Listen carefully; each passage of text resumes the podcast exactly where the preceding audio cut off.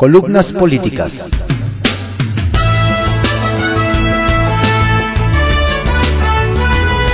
Continuamos con la audiosíntesis informativa de Adrián Ojeda Román, correspondiente al viernes 29 de julio de 2022. Demos lectura a algunas columnas políticas que se publican en periódicos de circulación nacional. Arsenal, por Francisco Garfias, que se publica en el periódico Excelsior y salió muy cara la cuenta de la cena. El presidente López Obrador presume que es diferente, pero ya tuvo otro pase de charola con los empresarios. Los invitó a cenar en Palacio Nacional, pero la cuenta le salió muy cara, arriba de los ocho dígitos.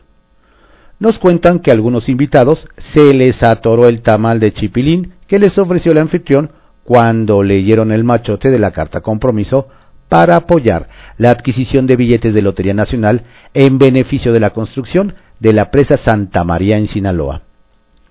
El apoyo mínimo voluntario para cada empresario, que hoy sí paga sus impuestos, es de 20 millones de pesos, de 25 millones el del medio y el más alto de 50 millones en adelante, de acuerdo con el machote. Son cachitos de 500 pesos. Eso es lo que nos comentaron, como son tradicionalmente este tipo de sorteos que de alguna manera tendrán esa orientación específica de apoyo a estas obras de infraestructuras, declaró el presidente de Coparmex, José Medina Mora. Los premios en efectivo van de 5 a 20 millones. El que se saque el gordo apenas saldría a mano. También se rifarán el 15 de septiembre ocho macrolotes en Playa Espíritu, municipio de Escuinapan, Sinaloa. Si los invitados se hubieran ido a cenar con toda la familia al restaurante Guy Savoy, el más caro de París, cada fin de semana durante todo un mes, les hubiera salido más barato avión y hotel incluidos. No es la primera vez que el presidente López Obrador pasa la charola a los empresarios. En febrero de 2020 hizo otra cena para obtener apoyos voluntarios para la rifa del avión presidencial que no tiene ni Obama, pero que nadie quiere ni a precio de remate. Federico Berrueto, director general de Gabinete de Comunicación Estratégica, empresa líder de investigación demoscópica, comentó al respecto en un video que subió a YouTube. No es sano el pase de charola. Son obras de infraestructura que deben ser financiadas con el presupuesto como no alcanza por el alto costo de los programas socioclientelares y las obras prioritarias del gobierno, tienes que pasar la charola. Eso también crea una expectativa de contraprestación de quien hace un donativo. A Palacio Nacional llegaron empresarios como Carlos Slim Domit, de Grupo Carso, Daniel Chávez, de Grupo Vidanta, Carlos Bremer, de Value Group Financiero, y Daniel Becker, presidente de la Asociación de Bancos de México. Pero también Francisco Cervantes, presidente del Consejo Coordinador Empresarial, José Medina Mora, de Coparmex, Jesús Vizcarra, de Su Carne, Javier May, titular de Fonatur, y el gobernador de Sinaloa, Rubén Rocha, como invitado especial. Es grilla, nos dijo el diputado panista Santiago Krill, quien se perfila como el próximo presidente de la mesa directiva en San Lázaro cuando le preguntamos sobre las versiones en el sentido de que el morenista Sergio Gutiérrez Luna no quiere dejar ese cargo porque no ve condiciones para un relevo. Las versiones agregan que un grupo de panistas empujan a Margarita Zavala para la presidencia de la mesa. No se ve viable. Morena no lo aceptaría, comentó en corto Luis Cházaro, coordinador de la bancada del PRD en San Lázaro, en charla con los reporteros de la fuente. José Alberto Coutolenc, de 32 años, es el presidente del Partido Verde en el Estado de México. Quiere ser candidato a gobernador por su partido, pero sin alianzas. Está convencido de que yendo solo, con las siglas del Verde, le va a ir mejor al partido que como rémora de Morena o de la coalición PRI-PAN-PRD respalda su postura en el hecho de que en las elecciones de 2021, sin alianza, el Partido Verde sacó 400.000 votos, casi el 6% del total de sufragios emitidos. José Alberto tiene un doctorado en Administración Pública por la Universidad de Anáhuac. Ha sido regidor, diputado federal, secretario general del Verde en su entidad y ahora aspirante a candidato a gobernador. Soy la cara fresca, no tengo las manos sucias. Los mexiquenses están cansados de ver las mismas caras. El 33% del padrón son jóvenes, argumenta. Esa es su apuesta. Arriesgada. Falta ver qué dicen los que mandan en ese partido veleta. Se ha aliado lo mismo con el PAN que con el PRI que con Morena. Para donde el viento sople. Leticia Robles de la Rosa en Excelsior. Producto de las crecientes diferencias entre Morena y el PRI, la Cámara de Diputados es escenario de una pugna constante que se centra en Alejandro Moreno Cárdenas, presidente nacional del Revolucionario Institucional y como diputado federal, presidente de la Comisión de Gobernación en San Lázaro. El grupo parlamentario de Morena está decidido a obligar al PRI a quitar a Moreno Cárdenas de la presidencia de Gobernación y hasta negarle el derecho constitucional de pertenecer a otras comisiones por los escándalos públicos en que ha estado envuelto.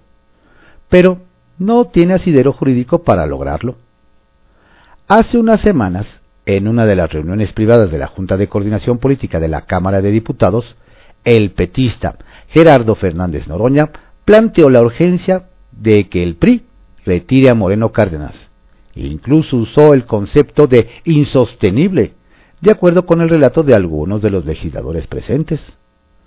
Rubén Moreira, coordinador de los diputados federales del PRI, presidente de la Junta, le respondió a Fernández Noroña que es más insostenible tener como presidente de la Comisión de Presupuesto y Cuenta Pública a Erasmo González Robledo, a quien se le ha señalado, señalado públicamente de estar involucrado en actividades ilícitas como robo de combustible. De acuerdo con los testimonios, Rubén Moreira le dijo a Noroña que así como se ha señalado mediáticamente a González Robledo, se ha hecho con Moreno Cárdenas. Si la Cámara de Diputados procede contra uno, tendrá que hacerlo con el otro. Y el silencio imperó en esa sesión de la Junta. Pero aun cuando los morenistas saben que si insisten en el tema de Moreno Cárdenas, el priismo insistirá en el caso de González Robledo. Han presentado dos peticiones a la Junta para que se destituya al priista. Los recursos de Morena no tienen sustento jurídico. La Junta carece de facultades para destituir a un presidente de comisiones. Las comisiones y sus presidentes son avalados por el máximo poder, el Pleno. Este jueves 28 de julio, los morenistas emitieron un comunicado oficial en el que anunciaron que no asistirán a las sesiones de la Comisión de Gobernación, mientras Moreno Cárdenas sea el presidente. Ignoran o pretenden que el resto ignore que no pueden faltar a las sesiones de comisiones por una protesta política?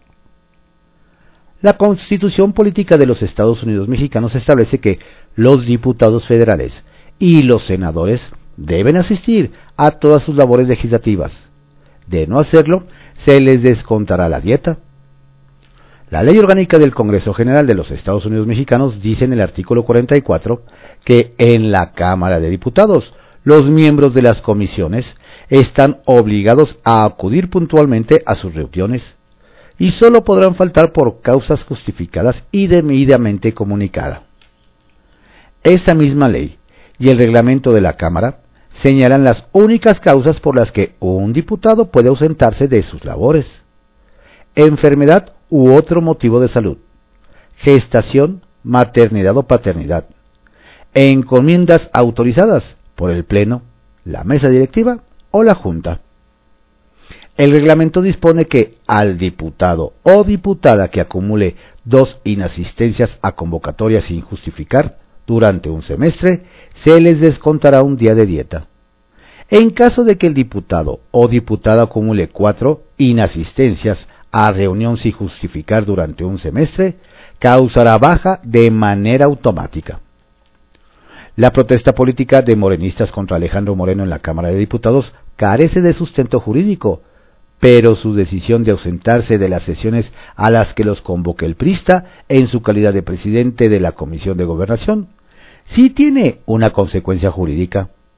Descuento de dieta y baja como integrantes de la comisión.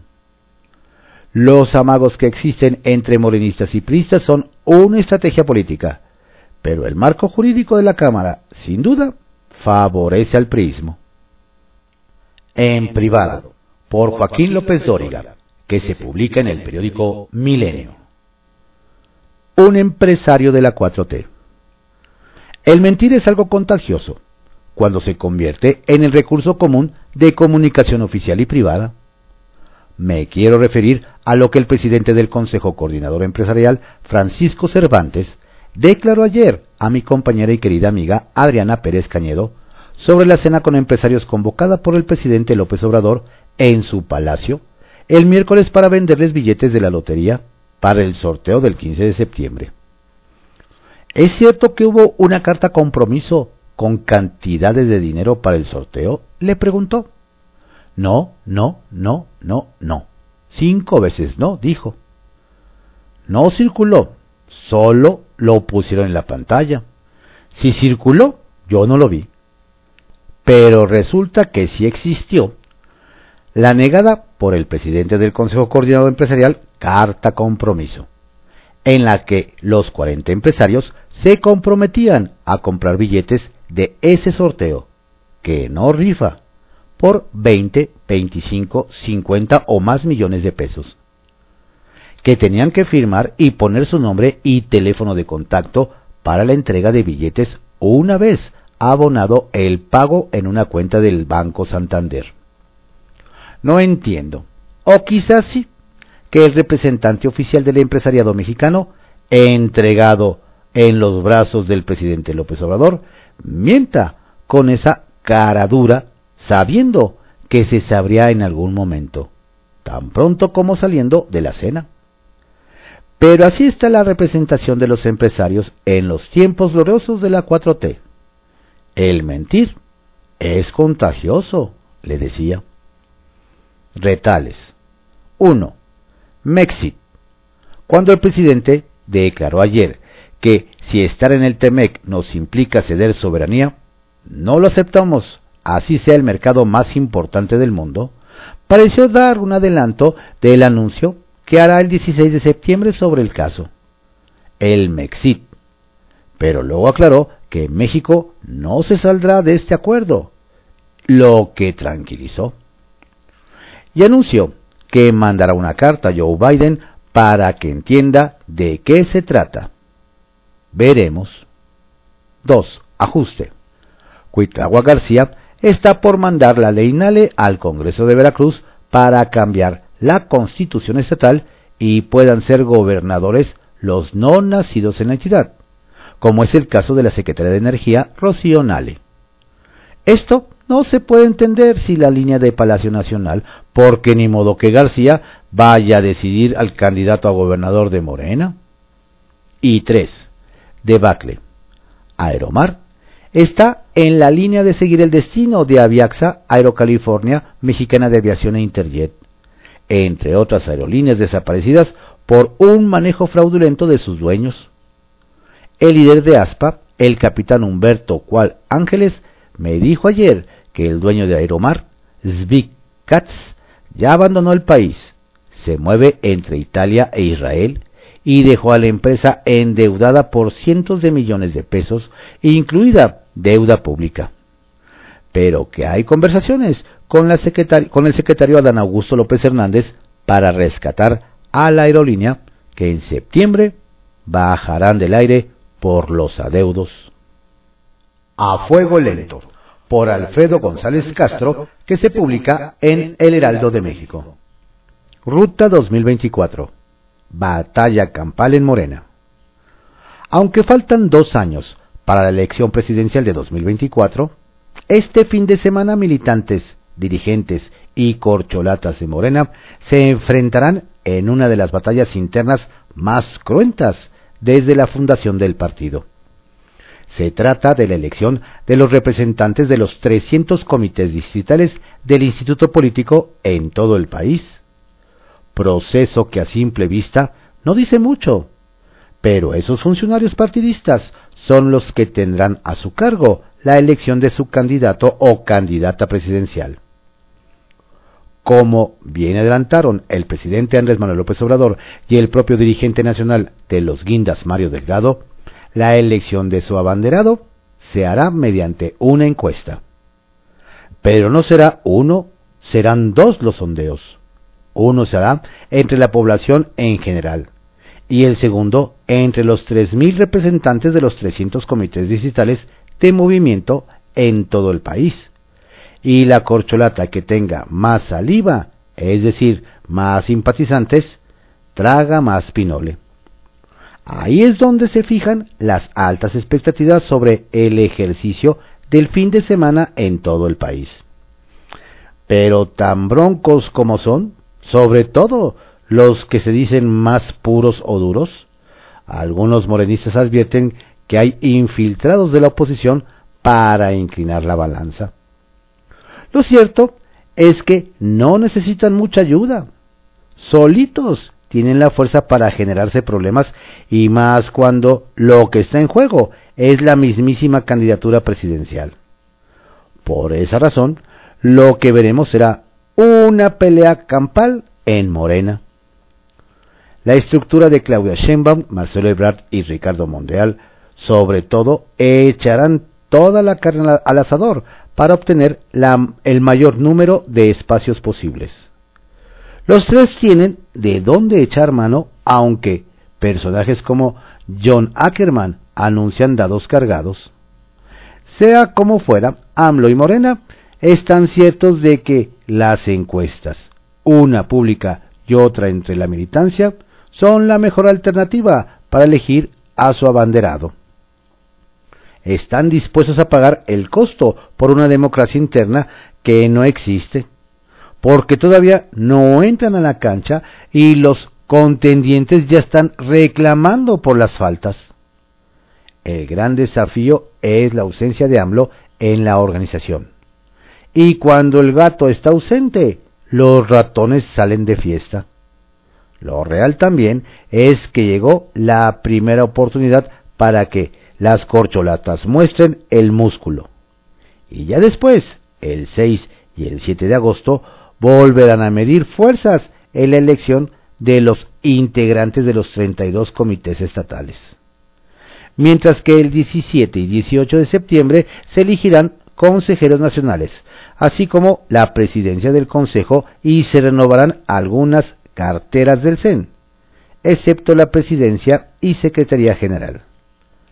En pocas palabras, habrá muchos cargos en disputa, pero los aspirantes a ocuparlos pululan como hongos en temporada de lluvia.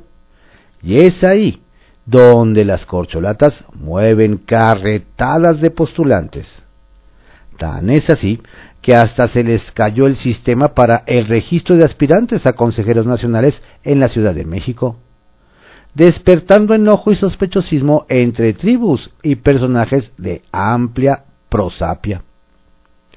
Hubo tres correcciones, hasta que aparecieron como aspirantes a consejeros nacionales nombres como el de Martí Batres, Adán Augusto López, Dolores Padierna, Armando Quintero, Francisco Chiguil, Clara Brugada, José Carlos Acosta y Judith Venegas, entre otros.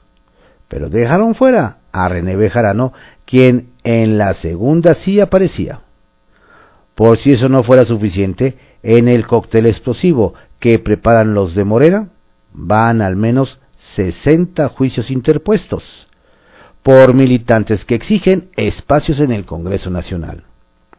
Y esto es solo el principio, porque el proceso del fin de semana dependerá en gran medida del futuro de las corcholatas de la 4T y tendremos que estar preparados para ver de todo menos una civilidad política pura y verdadera.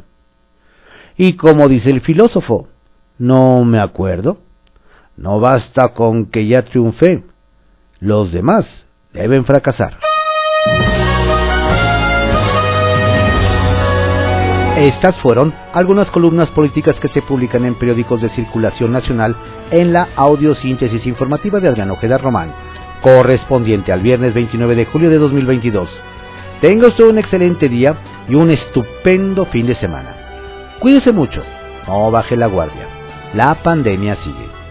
Saludos cordiales de su servidor, Adrián Ojeda Castilla.